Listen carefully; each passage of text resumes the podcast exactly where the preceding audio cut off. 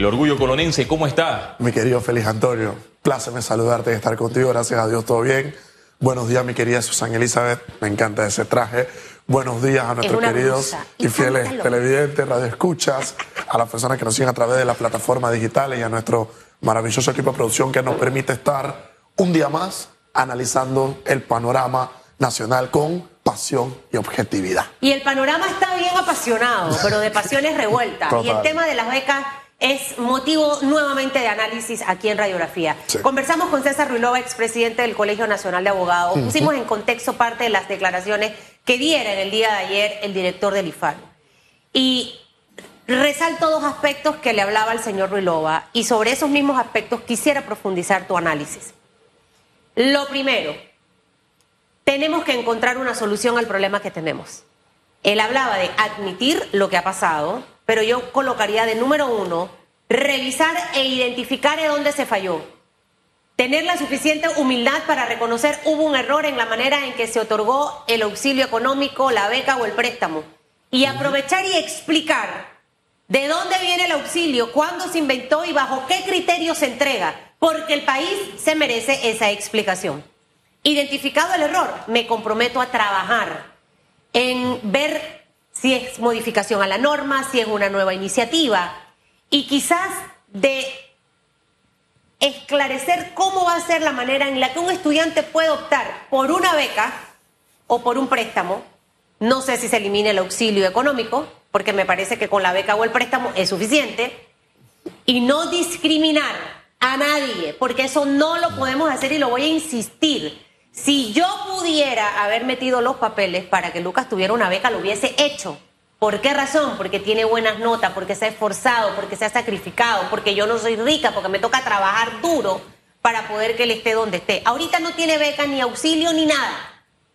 Pero no podemos discriminar a las personas por eso. Hayan sacado a todo mundo que este tiene beca, que si es estudiante bueno, tiene derecho, tiene derecho. Entonces, esos dos aspectos ya para que esta mañana tú lo pongas sobre la mesa. Totalmente. Y vamos a iniciar con una analogía de la que tanto te encanta, mi querida Susana Elizabeth. Vamos a remontarnos a la antigua Grecia, porque recordé una etapa, que aquí lo hemos mencionado, que enfrentó un día, que enfrentó el gran filósofo universal más grande que hemos tenido en el mundo de la filosofía. Los filósofos reconocemos en Sócrates tal la investidura. Y cierto día él se encontraba peleando y discutiendo, o, o mejor dicho, su esposa se encontraba discutiéndole, peleándole, que no trabajaba, que no fregaba, que todo lo que hacía era estar con sus amigos por ahí, tomando vino tinto y filosofando de la vida. Y Sócrates se quedó callado y escuchaba y escuchaba todo lo que Antipa le decía. Y luego Sócrates tomó una decisión, luego de horas de escuchar lo que le decía su esposa, sale de la casa. Ella, no conforme con la situación, buscó un balde de agua sucia y se le echó en la cabeza. A lo que el gran filósofo se levantó y dijo, no es de extrañar que tras los truenos llegue la lluvia. Y efectivamente, luego de tantos truenos en cuanto al tema del IFARU, a lo que hemos visto en redes sociales, en cuanto al clamor de la ciudadanía, hemos visto que la lluvia ya efectivamente ha llegado y es, por ejemplo, tener de por medio las declaraciones del director del IFARU, la reunión de una comisión permanente que está revisando el lineamiento y los planteamientos del IFARU a fin de emitir un criterio luego de auditorías que se hagan de la manera correcta, esperemos que así sea, para tratar de enrumbar de mejor manera eh, la situación en la que tenemos. Pero hay que partir de una base y lo que tú señalas es claro, mi querida Susana Elizabeth, y más allá, cuando tu planteamiento es la base de lo que conocemos en ciencias sociales para poder llevar a cabo una política pública. Y es que yo como Estado, a ver, vamos a ponerlo como individuo, yo como persona no puedo en mi casa resolver un problema si no lo identifico. Yo en mi trabajo, en mi oficina, no le puedo dar resolución a un problema si no lo identifico. Usted debe de comprender primeramente que el punto es necesito identificar de manera clara cuál es el problema. Cuando yo comprendo, yo identifico, le doy un color, le doy un nombre, le doy un número al problema que tengo, pues es allí, mi querido Félix Antonio, donde yo claramente puedo que obtener las herramientas correctas y obtener los mecanismos suficientes para abordar la resolución de esa identificación. ¿Percibes que el gobierno del presidente Laurentino Cortizo ha logrado identificar el problema? Creo yo que no. Y lo triste es que se les ha venido acumulando problemas institución por institución. Vamos a ponerlo en contexto. Una de las instituciones que gozaba de mayor credibilidad en nuestro país, ¿cuál era? El Tribunal Electoral.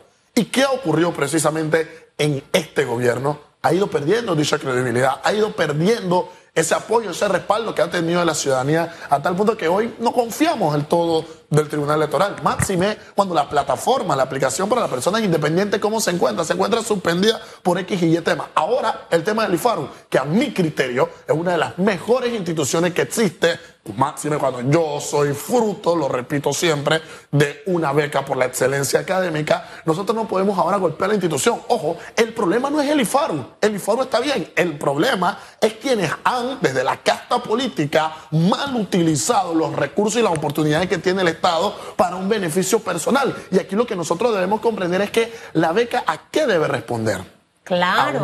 pero quizás la norma o la ley es vieja. en definitiva. El IFARU cuando fue creado fue creado con una idea muy noble. Así es pero se ha desvirtuado con el pasar de los tiempos. Entonces las cosas hay que ir adaptándolas. Aquí hay una ponderación espectacular de lo que ha dicho mi querida Susana Elizabeth. La constitución de 1972, con la reforma que tenemos hoy, ya no responden a las necesidades sociales que tenemos. Y nosotros, desde el punto académico, ¿qué estamos solicitando? Que se reforme la constitución. El código electoral, bueno, cada cinco años nos reunimos luego de las elecciones a tratar de reformar con parche aquello que tenemos. La legislación del IFARU de hoy no responde a las necesidades y a las exigencias mínimas, suficientes y necesarias que como país requerimos. ¿Por qué? Por ejemplo, aquí en el país no hay un mérito claro al deporte. Aquí en el país, si sacamos al concurso nacional de oratoria, no hay un mérito a la cultura. Aquí en el país, ¿qué tenemos? Bueno, una que otra beca que podemos dar por allá, si tienes un contacto, si tienes un padrino. Y la beca no es eso. La beca no es quien está detrás del estudiante. La beca es el estudiante con su composición cultural, educativa, deportiva, que lo está fomentando como un individuo de bien para servir efectivamente a la comunidad. Y viene a ser la beca esa oportunidad de permitirle a una persona llegar o aproximarse a la educación para poder responder a los preceptos laborales que más adelante se le va a abrir en el panorama. es la recompensa del sacrificio de ese estudiante. Totalmente. Eh, ahorita quizás no está en cuestión el tema de las becas, pero sí hay que revisarlo. Hay que revisarlo. Yo no sé si al final el tema de los auxilios económicos a tu juicio debe desaparecer porque yo me entero de esto desde ahora no, no, y no conozco los parámetros, no sé ni cómo se entregan. Sí, yo desconocía la figura del auxilio económico había escuchado el nombre, pero siempre lo había asociado con una beca justamente por mi ignorancia en el tema. Eh, pero creo yo que todo aquello que en nuestro país se apegue a un margen o a un criterio de discrecionalidad por aquellos que efectivamente se encuentran en un cargo de mandato en alguna institución, se debe erradicar y se debe eliminar. ¿Por qué? Porque al permitir, como lo hemos dicho en este espacio de manera responsable, un margen de discrecionalidad abierta, para la toma y selección de decisiones, pues estoy limitando y coaccionando a distintas personas. ¿Y qué pasa? El darle una beca a Ian Ramos limita que se le pueda dar a Susan Elizabeth Castillo. Y el no permitir que Ian y Susan compitan de manera clara, ¿eh? sin un padrino detrás, sin ninguna persona de respaldo, sin una nota que supuestamente se parta a la mitad o en 300 pedazos, si yo no permito una competencia sana para que pueda haber efectivamente oye, una ganancia real por aquel sacrificio que han tenido los estudiantes, pues no estoy compensando. Nosotros debemos de dar un giro, eliminar, revisar íntegramente producto de esta auditoría. Esperemos que sea el momento clave, que se revise el auxilio económico, que sepamos quién creó esa maleantería, desde cuándo tenemos esa maleantería, cuáles son los presupuestos de discrecionalidad que están detrás para poder erradicarlo y dejarlo de lado. Pero ahora hay un punto. Aquellos que ya gozaron del auxilio económico, a mi entender, no se le puede decir la noche de la mañana, oye, ¿sabes qué? Te quedaste sin auxilio económico. Eso sería ilegal. Sería ilegal, sería inmoral, sería Ahora, antiético. desperdiciar el tiempo. ¿Qué yo estoy viendo en las redes? Dime que te diretes. Sí. Contesto esto y hay embarro a Félix. Investígame a ver si Félix en algún momento me escribió, me llamó. Es, el tiempo no lo desaprovechen en eso, por Dios. Aprovechemos el tiempo para entender lo que ocurre, identificar lo que se ha hecho mal, corregirlo, comunicarlo al país para tratar de tranquilizar el ambiente tan hostil que hay en este momento, que lo que está originando es que se desvirtúe el concepto de las becas. ¿Qué ocurre si en ese ejemplo que tú pones, aquel chico que quizás no es de clase baja, puede ser de clase media o media alta, que los padres hacen un sacrificio, sacrificio para que estudie, se gana la beca? No tiene derecho. Tiene derecho. Tiene derecho igual. Lo que nosotros necesitamos cada día es motivar más a nuestros jóvenes a estudiar más para tener mejores resultados e ir a concursar legalmente por una beca. Y si no cumplo los requisitos para una beca, porque no tengo las calificaciones y porque quizás el ingreso económico de mi familia es un poquito alto, me voy al préstamo personal. Pero vamos a establecer criterios para otorgarlos, tanto los préstamos como las becas. Así de simple. En definitiva, no hay algo más que adicionar en ese criterio. Y lo que me preocupa ahora, mi querida Susana Elizabeth, es que el gobierno direccione y canalice todo el trabajo y todas sus luces hoy con el IFARO. No podemos dejar de lado que tenemos un montón de problemas como sociedad que debemos de resolver. Tenemos un informe reciente que señala que la Caja del Seguro Social en nuestro país está en una situación, pero escandalosa, a la cual debemos darle una gran atención. Debemos de ver cómo está el sistema judicial en nuestro país. El desempleo no ha podido efectivamente disminuir para llegar a las expectativas mínimas que teníamos en el 2019, 2018, antes de la llegada en el 2020 de la pandemia. Entonces, a ver, hay un problema en el IFAR. Bien, hay un problema que se ha dado producto de personas que han mal utilizado una buena institución. El IFARU no está mal, el IFARU está bien. Vamos a tratar de ver que quienes mal han utilizado el IFARU no vuelva a ocurrir y que la legislación pueda responder a los criterios y a las necesidades objetivas que tenemos como sociedad. Y ahora se espera que el director del IFARU presente una reforma al IFARU. ¿Crees que con una reforma se pueda resolver este escándalo? dos temas. Uno, no creo que él debe ser la persona correcta para reformarlo creo yo que habría que crear una comisión técnica. A mi entender, siempre que tratamos de reformar algo, no puede ser el director, el presidente o quien manda una institución quien lo reforme. Debe haber una comisión que efectivamente revise íntegramente lo que hay en su alrededor para poder dar un criterio. Habría que revisar la normativa interna del IFARU, pero, a ver, la reforma, el PRD ha sido espectacular en esto, la reforma que proponen ahora del IFARU no viene de una disposición de campaña, ¿eh? ahora producto de un escándalo hablan de revisar el tema del IFAR. Es como el combustible, lo repito.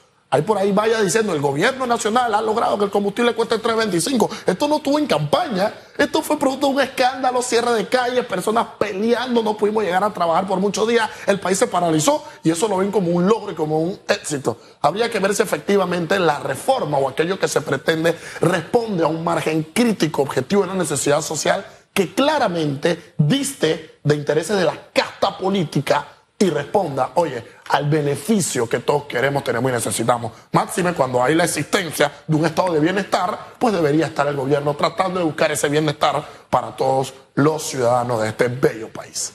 Tenemos una gran oportunidad, en realidad. Siempre yo voy a reiterar lo mismo. Eh, soy una mujer positiva, pero pragmática.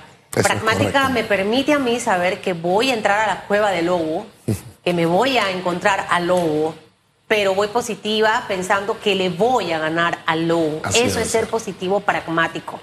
Y mm, hay una tremenda oportunidad, Jan, Félix. Eh, no sé si, si, si la propuesta de, reforma es, positivo que lo presente el director del IFARU. Eh, pero al menos eso me da un poco de tranquilidad, que vamos a empezar a hablar de ese tema, porque hay que hacerlo. Sí, total. Y, y de verdad, como una, una recomendación constructiva en este momento es identificar dónde estuvo la falla y le corresponde al gobierno actual. no todo pudo haber sido perfecto.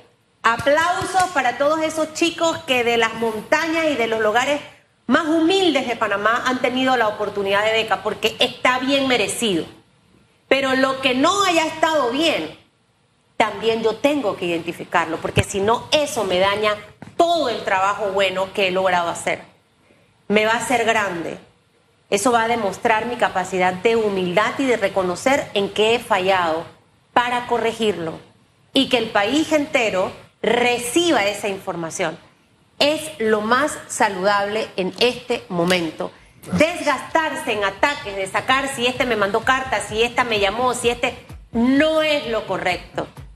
No es lo correcto porque de esa forma no lo vamos a solucionar.